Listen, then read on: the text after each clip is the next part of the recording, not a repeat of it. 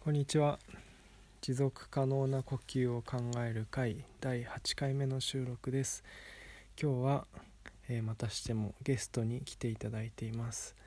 えー僕の友人であり、えー今ここ3ヶ月ほど何度も泊めてもらったり畑や森の整備を教えてもらったりしながらかなり長いこと一緒に生活をさせてもらっているまー、ちゃんですよろしくお願いしますよろしくお願いします。えーっと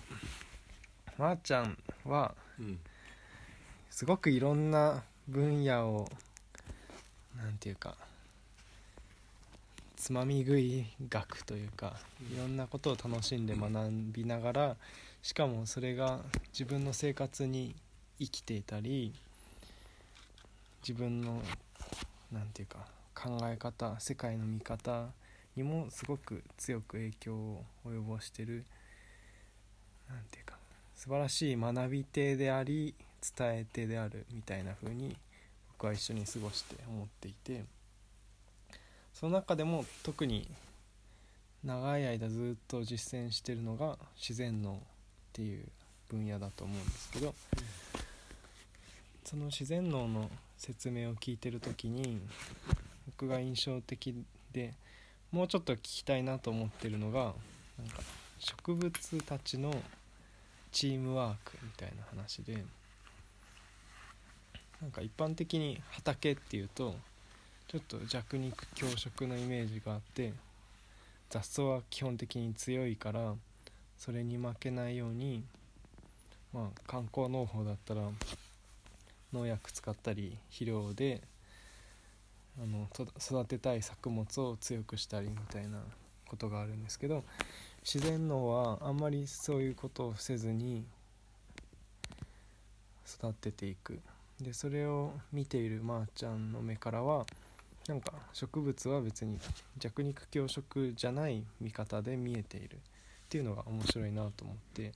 その辺りをちょっと詳しく今一度お話ししてもらえますか？はい。えっ、と、僕が自然農をあの実践していくと中で、あのもう10年以上前、もっとかな。うんあの自然農の全国学びの実践者の学びの集いっていうのがあの最近は大規模には開催されてないけどあのもう1年おきにいろんなところで集まって開催してるこうシンポジウム的なうん。あの集いがあってうん。でその中であの自然農のをまあ最初にこう技とし技というかあの手仕事として伝え始めた奈良県にお住まいの川口義和さんっていう方が、うんあの中心となってあの動動き始めたあのムーブメントだと思ってるんだけど、うんその中で川口さんと一緒にパネリストとして壇上に立たれた東大でその頃自然農を研究されてたあの N さんっていう女性がいらっしゃって。うんうんでその方となんかすごくその場であのシンポジウム終わった後話しかけたら意気投合してうん。同世代だったんだけど。で今はあの東大から別の大学に移られて、うん。ままあ、自然農に近いあのいろんな持続可能な農業の研究を続けていらっしゃってて、うんうんであの僕が筑波でずっと体験農園として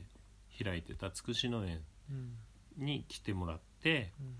あの一緒に自然農のこととかあの畑作業もしたしその彼女があのこう自然農から広がるこう世界にでいろいろ実践してる持続可能な農法をうん。自然農のフィールドとこうミックスしてうんあのいろいろやってみるのを手伝ってほしいっていうのでうん。つくし農園の一部の畑とかもうん。あのそのフィールドワークのあの場所としてやってみてたことがあっうん。てでその中でうん。そういう彼女とあの何年も一緒に自然の畑やってる時にうん。こうそもそも草が育つとかうん。あの野菜が育つっていう根本的ななんか原理ってなんだろうみたいな話をうんすることが多くてうん。でまあ一般的には植物っていうのは栄養摂取活動体としてはあの必須栄養素を吸収してうん。で光合成とかあの酸素を取り入れたりしてうん。二酸化炭素も取り入れたり、まあ、うんいわゆる植物学で習ううん。植物のこう、すまあ、生態学的なメカニズムをあの機械的に、あの行っている存在で、まあ、とちゃんがさっき言ってたように弱肉強食うん。での原理で、うん。うん、あのこうす争って戦って自分が優位に立とうとしてるっていう発想だったと思うんだけどうん。なんか自然農の畑でこう取り組まれてる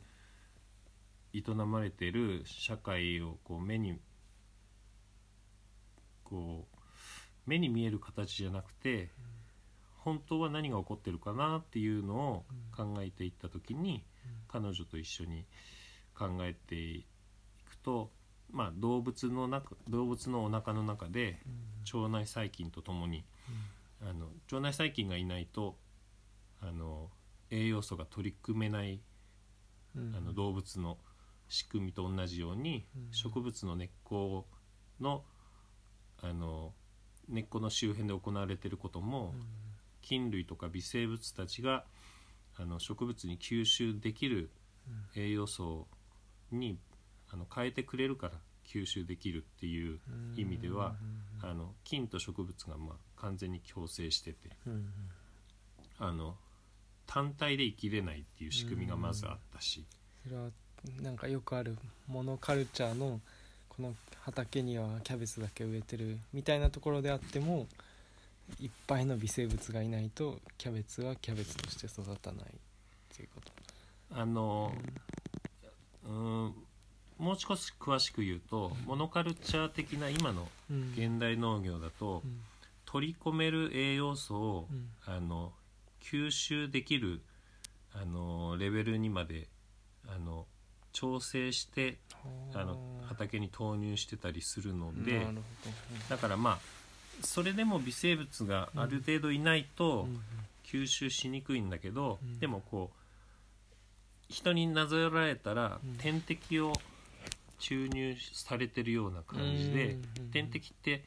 腸から吸収しなくてもあの直接血液に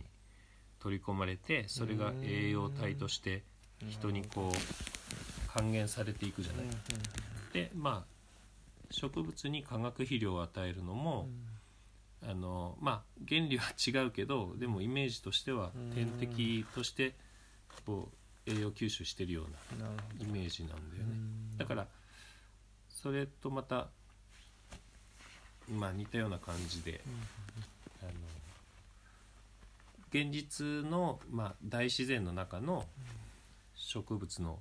成長原理としては菌類がいないと成り立っていない。うん。うんでもうちょっとまた話が横横道にそれると、うん今度、まあ、あの僕自然農とは別の活動であのなんだろうポッドキャスト的にいいのか分かんないけどあの、人体から出る排泄物を、はい。は いあの大地に返そうっていうう、ん。あのアクションもはい。やっていたことがあって、遠回しに言わないと野ぐそですね。うん、そうだね。あの大地にそのまま自分のうん。出てきたものを返して、うん。でもそれってあの野グソの実践者の伊沢さんっていう方の言葉だと、うん。人類ができるあの唯一最大のうん。環境貢献は、うん。まあ、野グソかうん死体を自分の自分の死体をうん。大地に土葬するうん。ことが唯一できるはい本当の環境貢献で、うん。それ以外はもう奪っているか、うん。もしくは呼吸をしてうん。二酸化炭素を植物にうん。あげてるうん。ことぐらいしかできてないよっって言ってて。うん。でそれは本来は人間以外の動物は全部、まあうん、ペットと人間と家畜以外のうん。野生で生きる動物たちは全てそれを行っててうん。ですなわちそれはあの生きてるだけで全部がつながって動物も植物も菌類もうん。食物連鎖だけじゃなくてうん。生きて死ぬまでうん。もう全部がつながっている存在だっていううん。あの考え方が、うん。まあ、彼女と話してる中でもいつも出てきてて。うんじゃあ植物同士はうん。一体どういう関係なんだろうってうん。いう考え方に次移っていくんだよね。はいはい。うん。そこで出てくるのがそれでう、ん。あのその頃あの菌類たちがはい。あの相互ネットワークをうん。人が考えてるとか科学的に研究されてる以上にうん。こう本当になんだろうインターネット的なうん。ネットワークをでコミュニケーションしてるっていう研究があのうん。なされててはい例えばあのこの自分の足元にいる菌うん。土壌微生物うん。あのキノコとかカビとか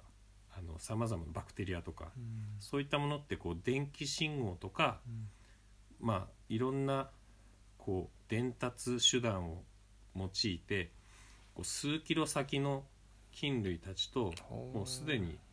ここはどんな環境だよとかうん。あっちはどんな環境だみたいなのをうん。もう情報のやり取りがされてるっていう研究がもうなされてるのね。へでもうだから菌は土の中で対話をえはるか遠くとし合ってる。で、まあ、会話してるとも言われてて、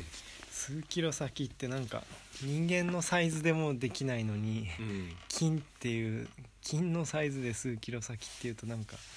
僕らで置き換えたらなんかもう宇宙人と常に喋ってるぐらいのスケール感。あそうだね。こう抽象で言ったらそうかもしれない、うん。うん、なんかもちろん1個の菌とうん。1個の菌がうん。会話してるっていうよりももうあのなんだろう地球上って菌に埋め尽くされてるから、うん。うん、だからもう一つの菌の発してる情報がもうバババッという本当にインターネットみたいに、うん。あの届いてるっていうようなイメージだと思うんだけど、はいはい。で菌がうん。そうやってこ会話し合ってるってことは、その植物は菌と共に生きてるので、で菌のさまざまな情報とかあの活動のやり取り全てがどんな植物がそこが住みやすいかとかあのここはこの植物が育ちやすいっていうのはどんな菌がいるかによっても変わってきてるから植物もそれはうん。当然こう会話しまあ、うん、表現はいろいろできるかもしれないけどうん。植物も菌ネットワークを通じて情報交換をし合ってるっていう想像もできてうん。そうすると植物はこっちがいいよとかうん。ここはこうだよとかうん。そういう情報もやり取りしてるんじゃないかなって、まあ、自然にあの僕と彼女で話し合っててうんで僕の発想じゃなくて彼女の発想なんだけどうんってことは植物同士ってなんか一緒に、うんうん、なんかどう目的を共有してうんかのためにあの生きやすいための何かをこう意思がある気がするんだよねって彼女が話してて。うんでそこからまた2人で じゃあ何だろうって話した時にうんそもそも植物が生きてる目的とかうん。地球地球っていう環境で植物がいる存在とうん。こう植物が誕生してから今に至る結果を考え合わせてみた時に、植物たちはあの酸素があ違うか。えーっとあ酸素が濃すぎてうんあのこう今の動物植物細胞が生きづらかった世の中を、うん。酸酸素という毒をうんうん取り入れてうん。それを二酸化炭素とん？二酸化炭素あれ、えー酸素が猛毒だったからうんうん。酸素を食べて二酸化炭素を放出するっていう動物と、うんうんうん。二酸化炭素を食べて酸素を放出するっていう動物あの生き生き物うん。植物と動物がうん。増えていくことでバランスを整え合って、うんうん。でこれだけのあの生命活動があふれるうんうんうん地球になっていったじゃない、はいはいだから植物も動物もうん。豊かに自分たちの活動がどんどん増えてうん。で一方で動物も増えて植物も増えて菌類も増えてうんっていう活動量がどんどん増せば増すほどはい。あの地球が生きやすくてうん。豊かになっていくっていう方向性をうん。もう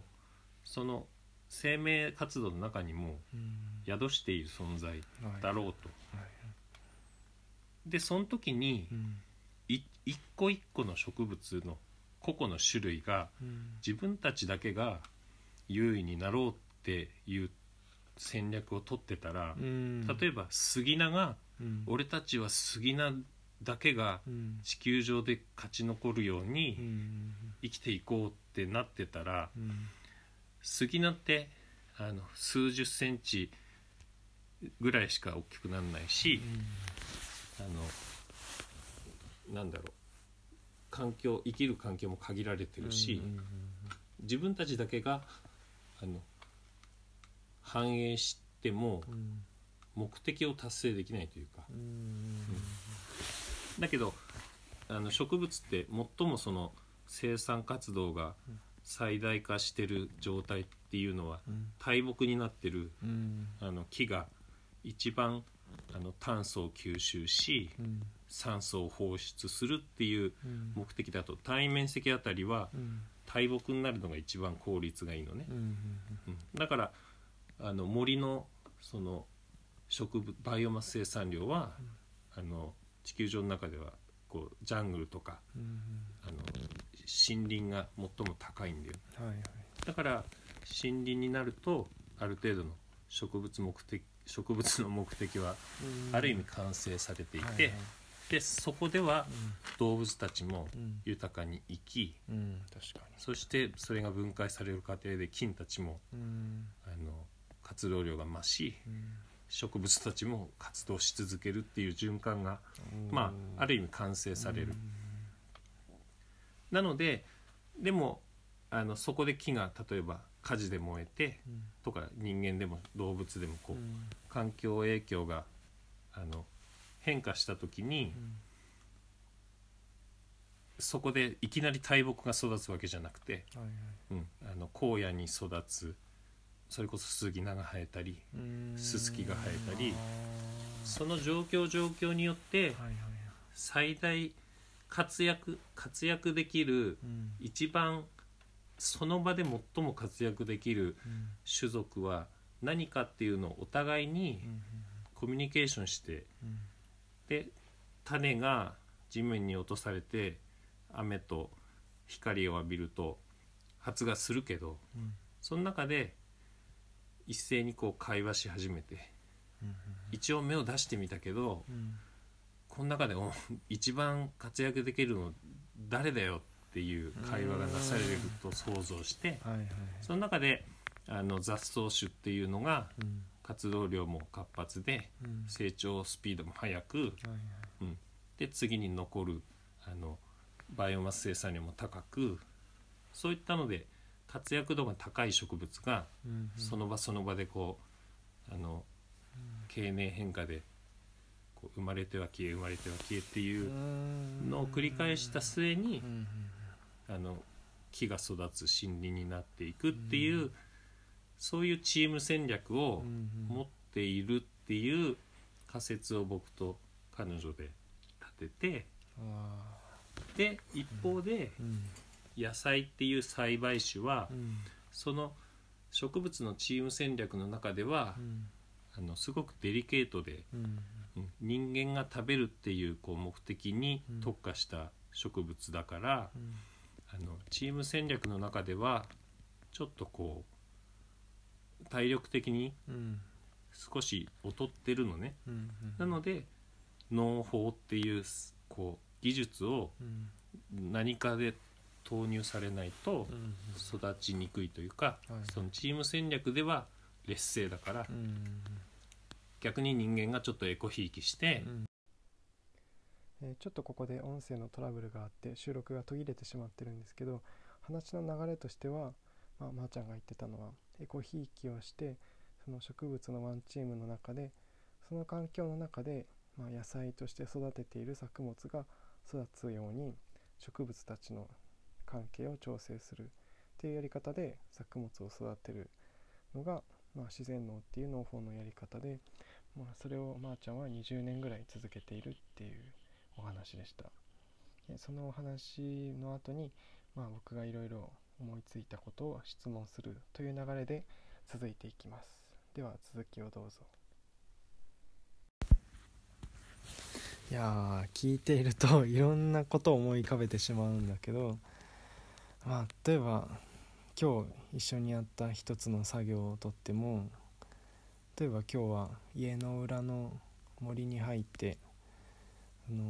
ちょっと荒れてしまった森なんていうか木の少子高齢化社会みたいな状態の森があってあの高い木が太陽の光を埋め尽くすようにわーっと生えてその下の中低木が育たずにある意味大木っていうさっき言っていた一番植物としての生産性が高い状態にある程度到達している杉たちがいっぱいいるんだけどその杉たちがいるおかげというかせいで次の世代が育たない状態に今その森はなっていてそうするとまあ本当に自然に任せておくんならやがてその木たちが枯れて土の中で微生物の活動が起こってまた次の小さな草とか中低木が生えてでまた大きな木にっていうサイクルが始まるんでしょうけどまあその過程で多分大きな土砂崩れとかも起こるだろうからその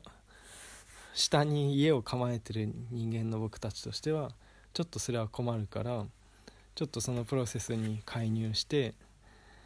その大きな木として育った中でもあんまり強くなさそうなものにちょっと倒れてもらって光が入るようにして次の世代が育つような余地を作るみたいなことをまあやってるわけですけどまあそういうプロセスをお手伝いするというふうに感じて作業ができているとすごくなんか嬉しくなるんですけどなんか僕もこの話を初めて聞いたのはまあ今年の7月3ヶ月前ぐらいのことだったと思うんですけどその時に聞いた感動となんかそこに具体的ないろんな技術が伴ってくる面白さみたいなのがあって夢中になって今一緒にやらせてもらっているという状況なんですけどだんだん慣れてくるに従ってやっぱりなんか 一個の作業と化してくるみたいなことがあって特にまあ僕個人的にここ2日3日ぐらいはなんとなく体が疲れてたり新しいことを学ぶなんていうかキャパオーバーみたいなのを起こしてるようなところもあって一個一個の作業がやっぱりちょっとずつなんかただ木を動かす体がちょっと疲れるみたいなのになりがちだなって思ってたんですけど自然農っていう営みをもうまー、ちゃんは20年ぐらいかな、続けてこられてなんかその中で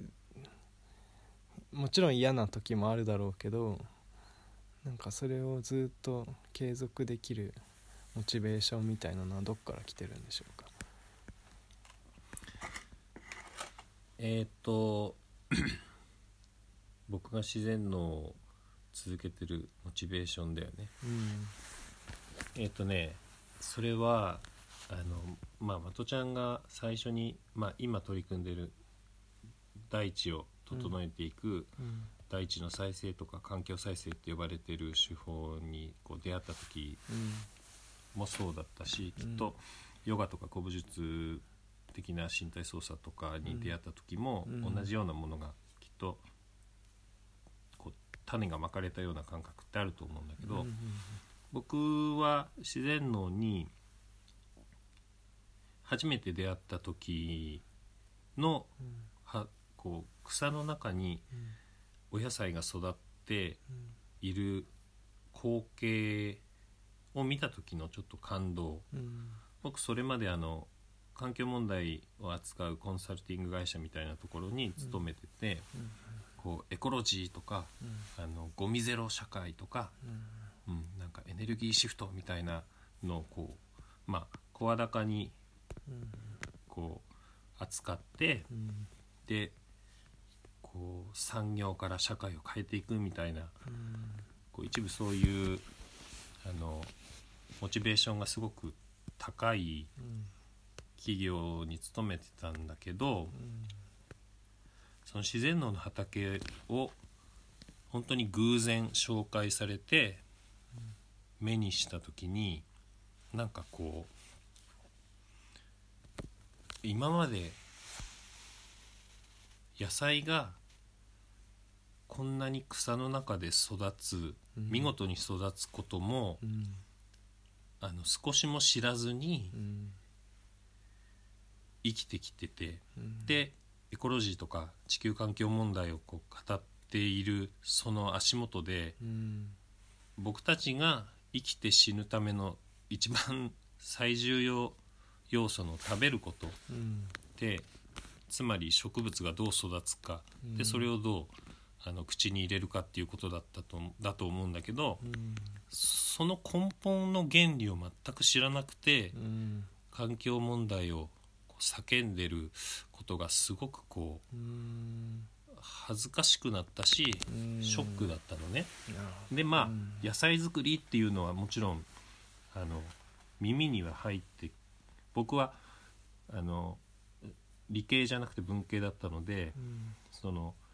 詳しくは知らないけどうん。でも土に種まいてうん。肥料やって育つんだろうみたいな。うんうんで農業ってなんかそんな単純なことなのにうん。苦労してるしお金も儲かんないしうん。まあ食料問題って大変だろうけど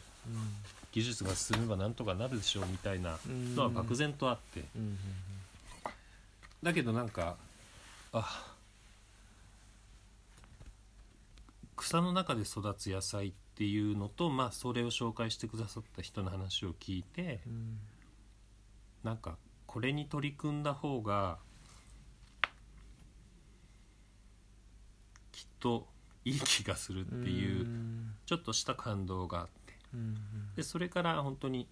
自然農に携わる人たちにすごく注目するようになったし結果自分もあの会社を辞めて自然農をまあ実践するようになるんだけどうん。でその次にさらにこう強い僕のモチベーションのこう礎になってるのがあのさっき話に出たうん。奈良県にお住まいの川口義和さんうん。が田畑を公開しててうん。で年に何回かはうん一緒に作業するうん。機会とかお話を聞く場っていうのが20年前もあの開いてくださってて。うん。でそこにやっあのまあ年に何回か通ってうん。川口さんの田畑を見てで川口さんのお話聞いてたんだけどうん。そのね川口さんの田んぼとうん。川口さんの畑のうんその姿というかうん入って腰をこうかがめてうん草に触れたりうん野菜をこう見ているその体験そのものがなんかもうう何かエコロジーの、うん。エコロジー運動の完成形みたいなうんなんか何のためにうん。環境問題にこう心をあの費やしてるかっていうとこう植物も動物も調和してうん。心豊かに生きれたらいいなっていううん。多分願いだと思うんだけどうん。なんかその川口さんの畑うん。のうん。その人がいて草がいてうん。野菜がいて虫がいてうん。で美味しい野菜が育ってる。うん。そのこう景色全体がうん。もうほんと天国みたいな言い方変なんだけどはいはいはい本当桃源郷ってうん。僕は、あのあんまり思い浮かべたことはないけど、うん。でも本当にこうここだったらうん。みんなが幸せに生きられるよねっていううん。景色をうん。本当に何年も見させてもらってすごいな。だから自然農を続ければうん。こういう畑になるんだとかうん。こういう田んぼになるんだって見せてもらえたのでうんだから続けていれば必ずうん。川口さんの畑のようなフィールドに自分も立てるってうん。あの確信できて。なるほど。だからずっとお桃源郷に立ち立ちたいからうん。続けてます。いやーそうかそうだったんだ。いやなんかさっきの話を聞いてて同時に思ったのがその植物全体のチームワークみたいなものがもうちょっと視点を広げれば地球の生命活動全体のチームワークみたいなことにも多分つながることができてまあそれがどういう目的かみたいなのは僕は今のところ全然言語化できないけどなんかある意味それが人間もちゃんとそのチームの一員として機能しながらなんかみんな生き生き生きている世界ってどんなだろうって僕はよく思うけど多分それが体現されてるのがその川口さんのフィールドだったのかなとうん。想像しました。うん。そこでなんか人間が悪者になるわけでもなく人間が生きていくのに必要な食べ物を他の動植物を犠牲にすることなく手に入れることができてでその結果人間にしかできないなんて言うんだろうな。地球上の中でおそらく人間にしかできない豊かさをその土地の中で実現できるみたいなことを漠然と思い浮かべていました。でそれが本当にありありと感じられる場が自然農っていう手法を通してやっていけるとまー、ちゃんは確信があるんだなと思って。うん。いいですね。うん。うなのであの自然農に関心持って、んうん。なんかこう相談されたりうん。あの探求したいっていう人がいた時は、うん。あのもう必ず、まあ、まだご存命なのでうん。高齢だけど、うん。だけど川口さん畑も田んぼも公開する時がを用意してくださってるので、うん。あの本当一度でいいから、うん。その場に行って、うん。うん。自然農の意味みたいなのもうん。なんかきっと伝わると思うので、うん。あの行ってみてほしいなっていつもお伝えするんですけど、うん。だからまこちゃんもうん。僕も久しぶりにうん10年ぐらい行けてないので、うんいつか機会があったらなんかあのいろんな人とうん。一緒に行くのもいいかなって、うんいいね。うん思ってます。いいですね。そっか。その川口さんの畑をまあ目標にしながら今までまあ筑波とか今は茨城の大悟っていうところでやっていてまあ実はその筑波の土地で畑をまー、ちゃんがしている時に僕がちょうど筑波で大学生で思い返せばまあいろいろ授業とか大学生特有の悩みとかを抱えた時に逃げ込み場のようによく行かせてもらってたのがまー、ちゃんの自然農の畑だったなと思い返してうんなんていうか言葉だけで解けない問いをなんか晴らしてくれる場みたいな風に今思うとなんかそういう場として僕は求めてたのかなっていう気がしてうんなんていうか川口さんのところもぜひ見てみたいしまー、あ、ちゃんの畑を今手伝わせてもらってるのでそして今新しい場所を開墾してる最中なのでこの場が本当にそういう一つの理想郷みたいな場所になったらすごく楽しいなと思ってます。はい、あの今まとちゃんの話を聞いてて、うん、なんか思いが出てきたのは、うん、僕、まあ、たまたまこの数年間の間はあの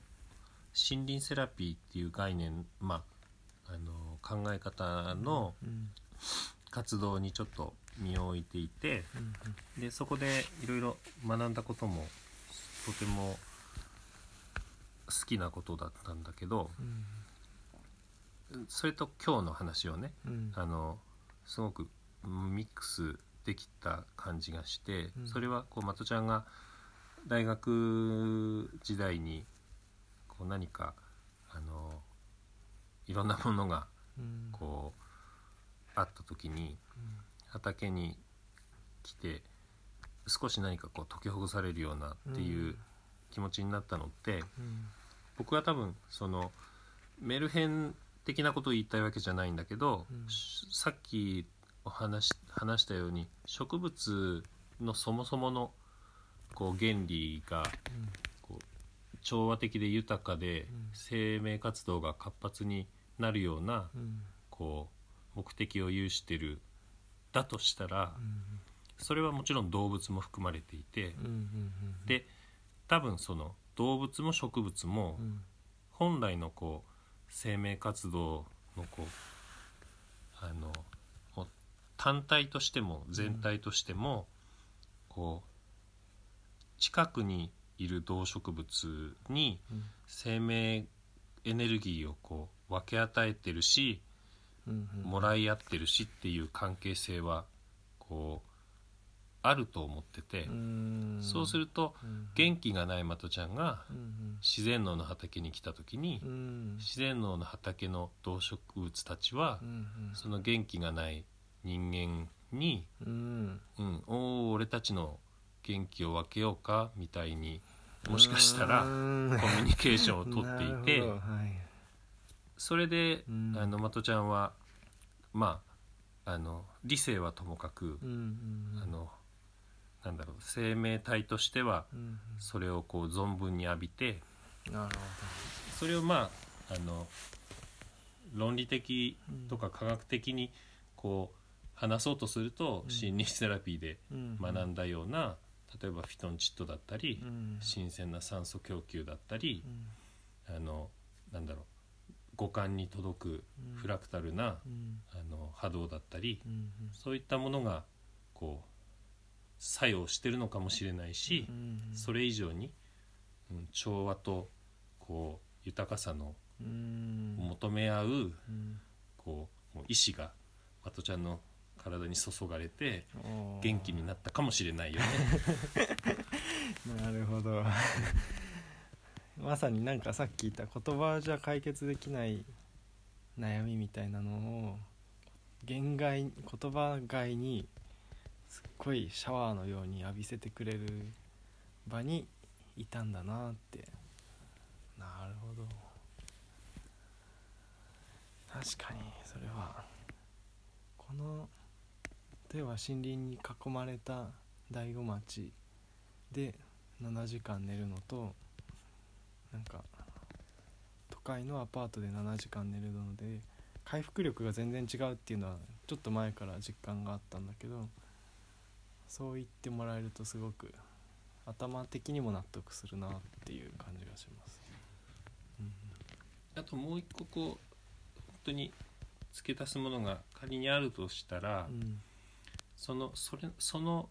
自然環境にうん。常日頃関わっている、まあ、まあもちろん動植物も含めて人間のこうなんだろう意志というか、うん。意図もその植物たち動物たち環境全体がこうあの吸収して受け止めてるようなうん。こうまあメルヘン的なうん。思いもあって、うん。ってことはこう例えば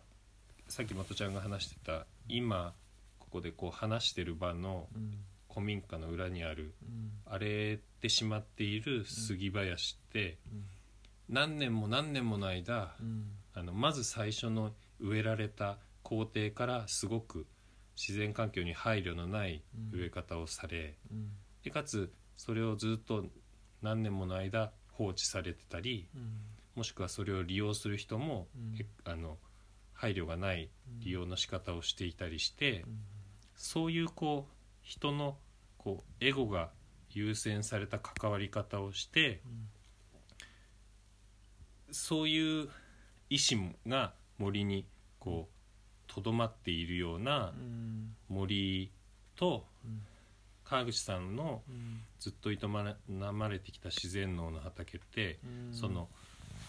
この野菜に育ってほしいとか、うん。いかにこの土壌が豊かであってほしいっていう思いがうん。畑全体にもう満たされていてうん。それが植物たちもうん。喜びを感じてうん。その豊かさをこう包んでいるとするとうんその荒れ果てって、まあ、人の作用とうん。もしくは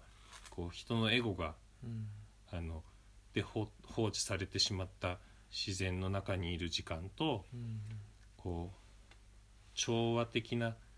意志を持って人が関わってきた自然環境のは同じなんかものかどうかっていうのはちょっとなんか違うんじゃないかという気持ちもあって。そうだね。だからはいはい。今まさに僕たちがうん。あのその荒れた杉山に入ってうん。なんとか良くしたいっていう気持ちでうん。手入れをしていく、そうするとその意思を、うん。うん、杉の木もうん。土壌環境もうん。それを